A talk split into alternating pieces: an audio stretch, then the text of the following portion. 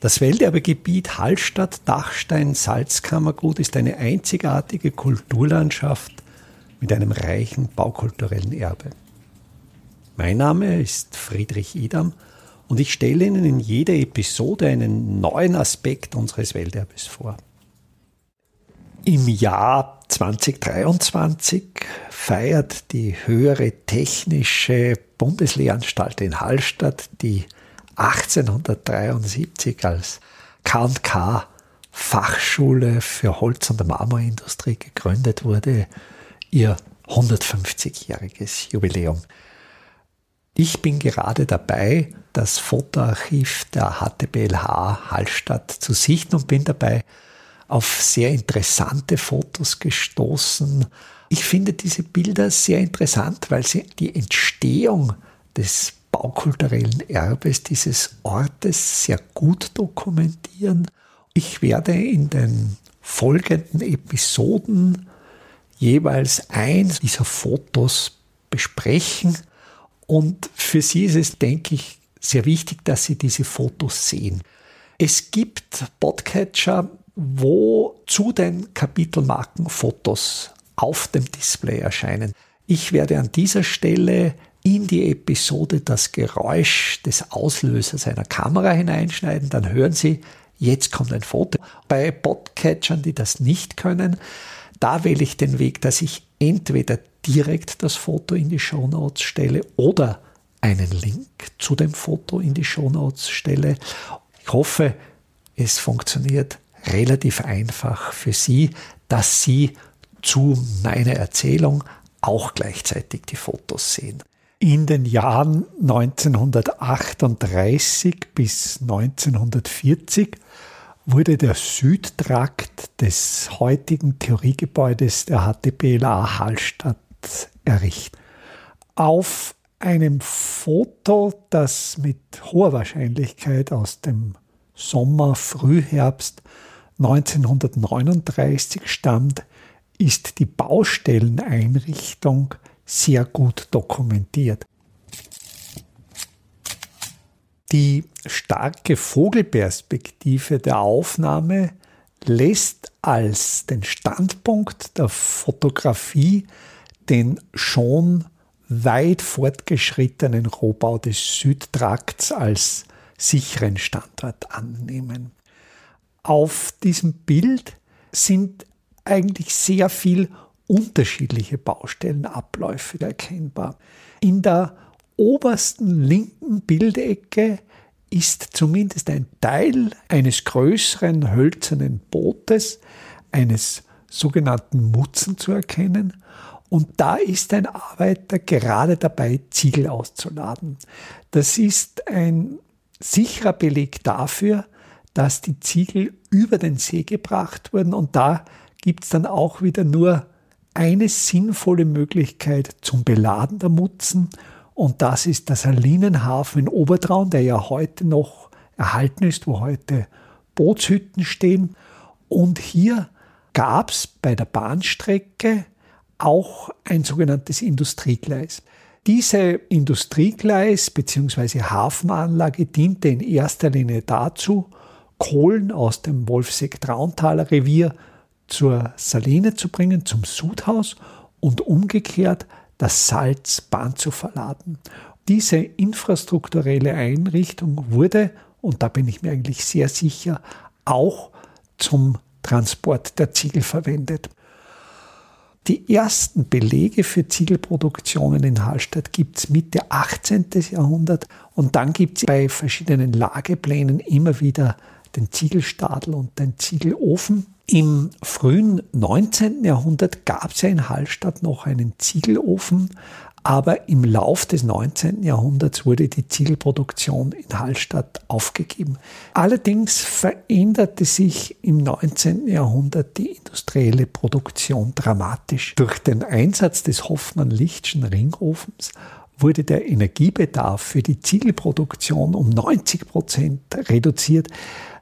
Bei diesem Verfahren wurden in einem sehr großen ringförmigen Ofen, also hier sprechen wir von etwa 100 Metern Durchmesser, wurden wie, man kann sich fast vorstellen, wie ein großer Gugelhupf und so wie man die Stücke des Gugelhupfes in einem sogenannten Meridianschnitt schneidet, so waren in diesem Ringofen auch einzelne Kammern eingerichtet, in der unterschiedliche Temperaturen herrschen. Also da wurde im Ringverfahren bei der ersten Kammer eingeräumt, dann wurden in den nachfolgenden Kammern die Ziegeln aufgewärmt schließlich gebrannt und dann ausgekühlt und so wurde im Schichtbetrieb ohne Pause immer wieder eine neue Kammer befüllt und wieder eine Kammer entleert und die Gase, die Rauchgase, die heißen, wanderten reihum, sodass sie optimal ausgenutzt werden konnten. Vielleicht eine kleine Seitenbemerkung. Man würde vermutlich glauben, dass diese Einführung einer neuen Technologie wo eine Energieeinsparung um 90 Prozent möglich wurde, dass dadurch der Kohleverbrauch dramatisch sank. Es war natürlich genau das Gegenteil der Fall. Es wurden die Ziegel durch dieses Produktionsverfahren so billig, dass man eben so ungleich mehr Ziegel produzierte, neue Ringöfen baute und so natürlich viel mehr Energie als vorher verbraucht wurde. Eine solche effiziente industrielle Anlage zur Ziegelproduktion gab es in Hallstatt nicht. Es gab in Hallstatt nicht die entsprechenden Lehmvorkommen. Es gab in Hallstatt natürlich auch nicht die entsprechenden Brennstoffvorkommen. Das heißt, es wäre in Hallstatt vollkommen ineffizient gewesen. Und auch schon beim Bau des Nordtrakts wurden die Ziegel bereits herangebracht. Die herangebrachten Ziegel sind jetzt in Ufernähe des Sees aufgestapelt. Wenn man jetzt genau ins Bild hineinsieht, fallen einen zumindest parallel zum rechten Bildrand ein hölzerner Weg auf. Da sind lauter Pfosten gelegt und das ist eine sogenannte Radlbahn und die Radlbahn diente zur Tätigkeit zur Unterstützung des sogenannten Radelns und das Radeln das erfolgte mit der Radeltruhe. Die Radeltruhe, ich habe sie schon einmal bei der Episode beim Bau des Nordtrakts erwähnt. Das ist das Vorgängermodell, das Vorläufermodell unserer heutigen modernen Scheibtruhen. Die hatte vorne ein Rad, also diese Radeltruhen waren nahezu vollständig aus Holz gefertigt, waren eine Wagnerarbeit. Ganz vorne gab es ein Rad, auch dieses Rad hatte wieder Holzspeichen, eine Holznarbe und einen eisenbeschlagenen Reifen, der relativ schmal war. Mit einer solchen Radltruhe versank man natürlich, wenn die beladen war, sehr, sehr leicht im weichen Gelände. Und deshalb wurde eben aus Pfosten eine Bahn ausgelegt, auf der dann diese Räder nicht einsanken. Für uns heute in der Bilderanalyse ist natürlich durch diesen sehr klar ersichtlichen Verlauf der Radlbahnen sehr, sehr gut erkennbar, wie die Transportwege liefern. Und man sieht hier eben sehr deutlich einen vom Bildhintergrund vom See im mehr oder weniger rechten Winkel vom Seeufer weg in den Vordergrund des Bildes zum Gebäude, zum Materialaufzug her. Übrigens, diese Radeldrohnen hatten eine sehr ungünstige Schwerpunktverteilung, weil eben dieses Rad ganz vorne angeordnet war und man dann als Arbeiter an der gegenüberliegenden Seite die beiden Handgriffe schnappen musste, gibt es von diesen beiden Auflagern etwa eine Lastverteilung halbe halbe. Also man musste mit den Armen etwa die halbe Last hochheben. Moderne Scheibtruhen sind ja so konstruiert, dass das Rad wesentlich weiter unter der Last sitzt, im Idealfall unter dem Schwerpunkt der Last, sodass man mit den Handgriffen lediglich ausbalancieren muss und nicht mehr die Hälfte der Last hochheben muss. Darüber hinaus sind natürlich die Gummireifen dieser modernen Scheibtruhen wesentlich breiter, sodass es auch möglich ist, in weicherem Gelände ohne solche Laufplanken die Scheibtruhe zu bewegen. Das ist einerseits sicher der Weg von den Ziegeln zur Baustelle und im Vordergrund des Bildes ist eine doch etwas komplexere technische Einrichtung zu erkennen. Einerseits eine große Trommel, die ich einmal so ganz einfach als Mischmaschine identifiziere und rechts von dieser Mischmaschine eine Einrichtung, die auf einem Karren montiert ist.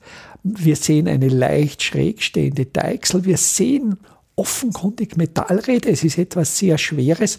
Und wenn man dann genauer hinsieht, ist das eine Seilwinde.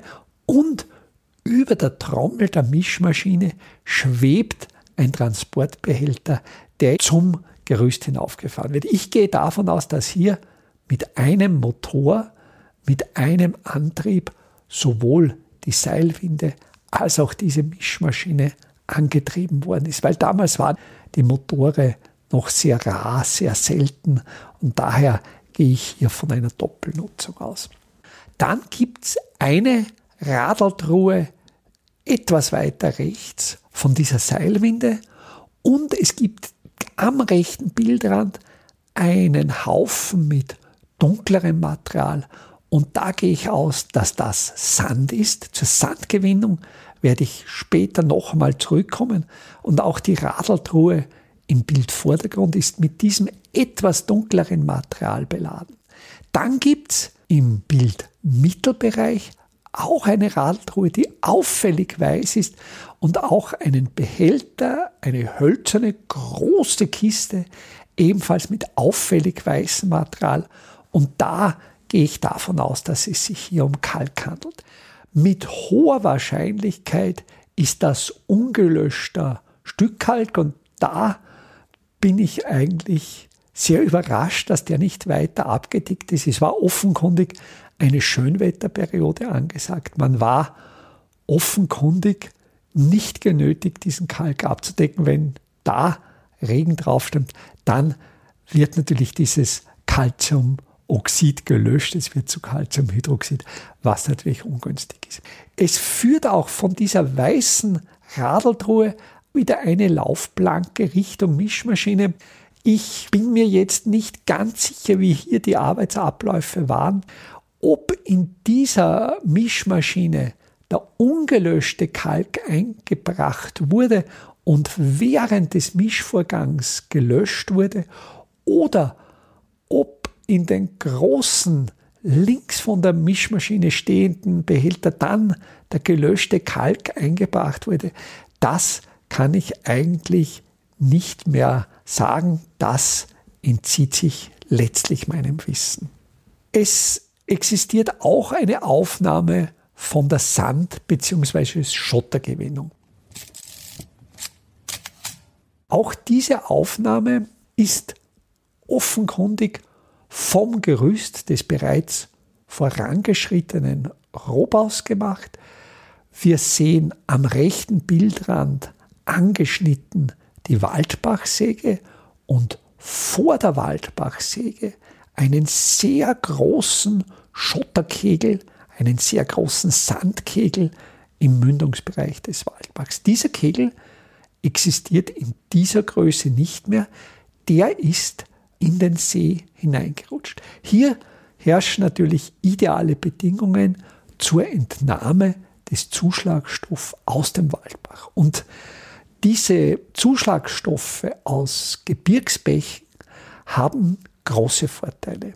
Durch die Strömung des Wassers werden von diesen Sanden die ganz feinen Anteile, die Mehlkornanteile ausgewaschen und die kleinsten Körnungen, die noch gewonnen werden können, sind etwa im Bereich von 1-2 mm. Man spricht hier von sogenannten gewaschenen Zuschlagstoffen. Diese gewaschenen Zuschlagstoffe haben bei der weiteren Verarbeitung den großen Vorteil, dass ihre spezifische Oberfläche im Vergleich zu sehr feinkörnigen Zuschlagstoffen nicht so groß ist. Man kann sich vielleicht mit einem Gedankenmodell vorstellen, um einen mineralischen Zuschlagstoff in einem Mörtel binden zu können, muss die gesamte Oberfläche, also das Kügelchen dieses Zuschlagstoffs, mit Bindemittel, zum Beispiel Kalk, umhüllt sein.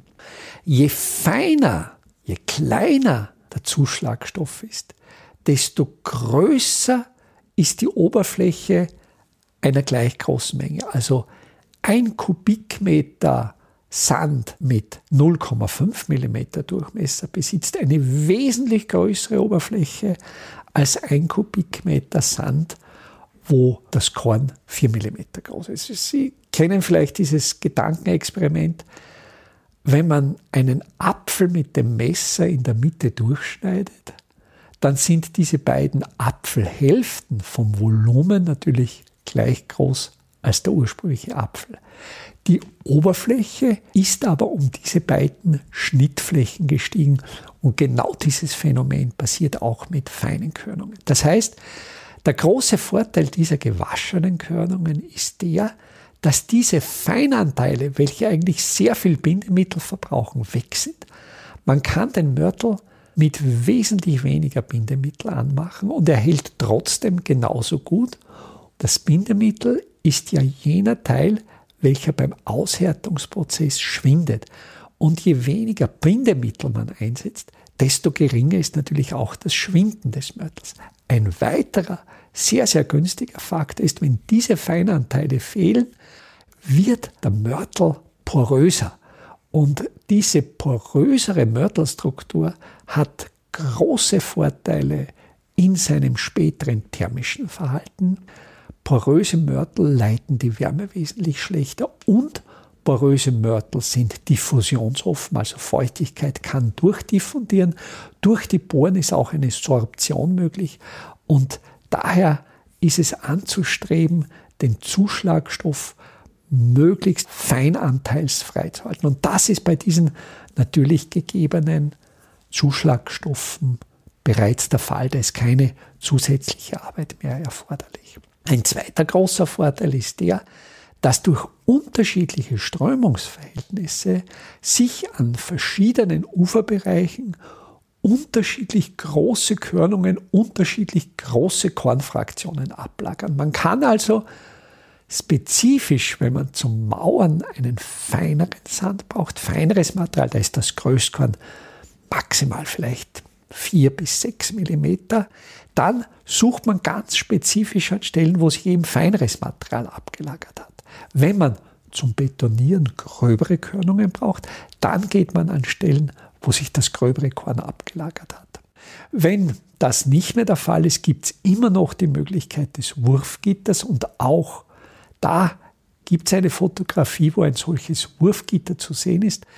Da wird ein Drahtgeflecht mit einer ganz bestimmten Maschenweite, etwa 8 mm, in einem Winkel von 45 Grad aufgestellt und man wirft mit der Schaufel die durchmischte Kornfraktion drauf und alle Körner, welche kleiner als 8 mm sind, fallen durch die Maschen durch.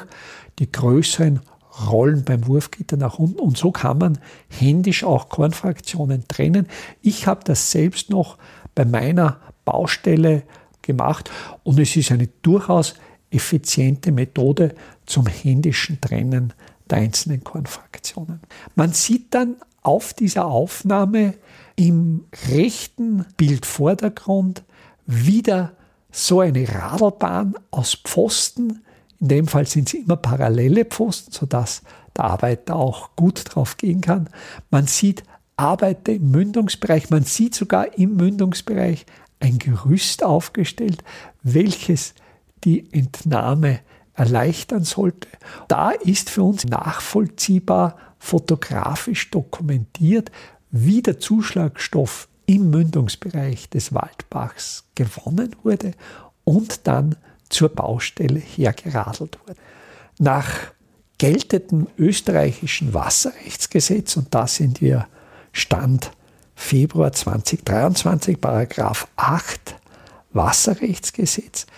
Es ist immer noch gestattet, aus öffentlichen Gewässern Sand, Schotter, Steine zu entnehmen, allerdings mit der Einschränkung ohne besondere Vorrichtungen. Also man darf da nicht große Anlagen errichten. Ich denke, dieses Gerüst, das hier im Mündungsbereich des Waldbachs errichtet ist, das ist nach geltendem Wasserrechtsgesetz, wäre das bereits schon eine besondere Vorrichtung, die nicht zulässig ist, die dann die Genehmigung der Wasserrechtsbehörde braucht. Und man darf durch die Entnahme von Sand und Schotter auch den Wasserlauf nicht signifikant verändern. Man darf das Wasser nicht verunreinigen, aber letztlich ist im österreichischen Wasserrecht die Entnahme von Sand und Schotter immer noch erlaubt, im selben Paragraphen, in dem auch das Baden in öffentlichen Gewässern erlaubt ist, das Waschen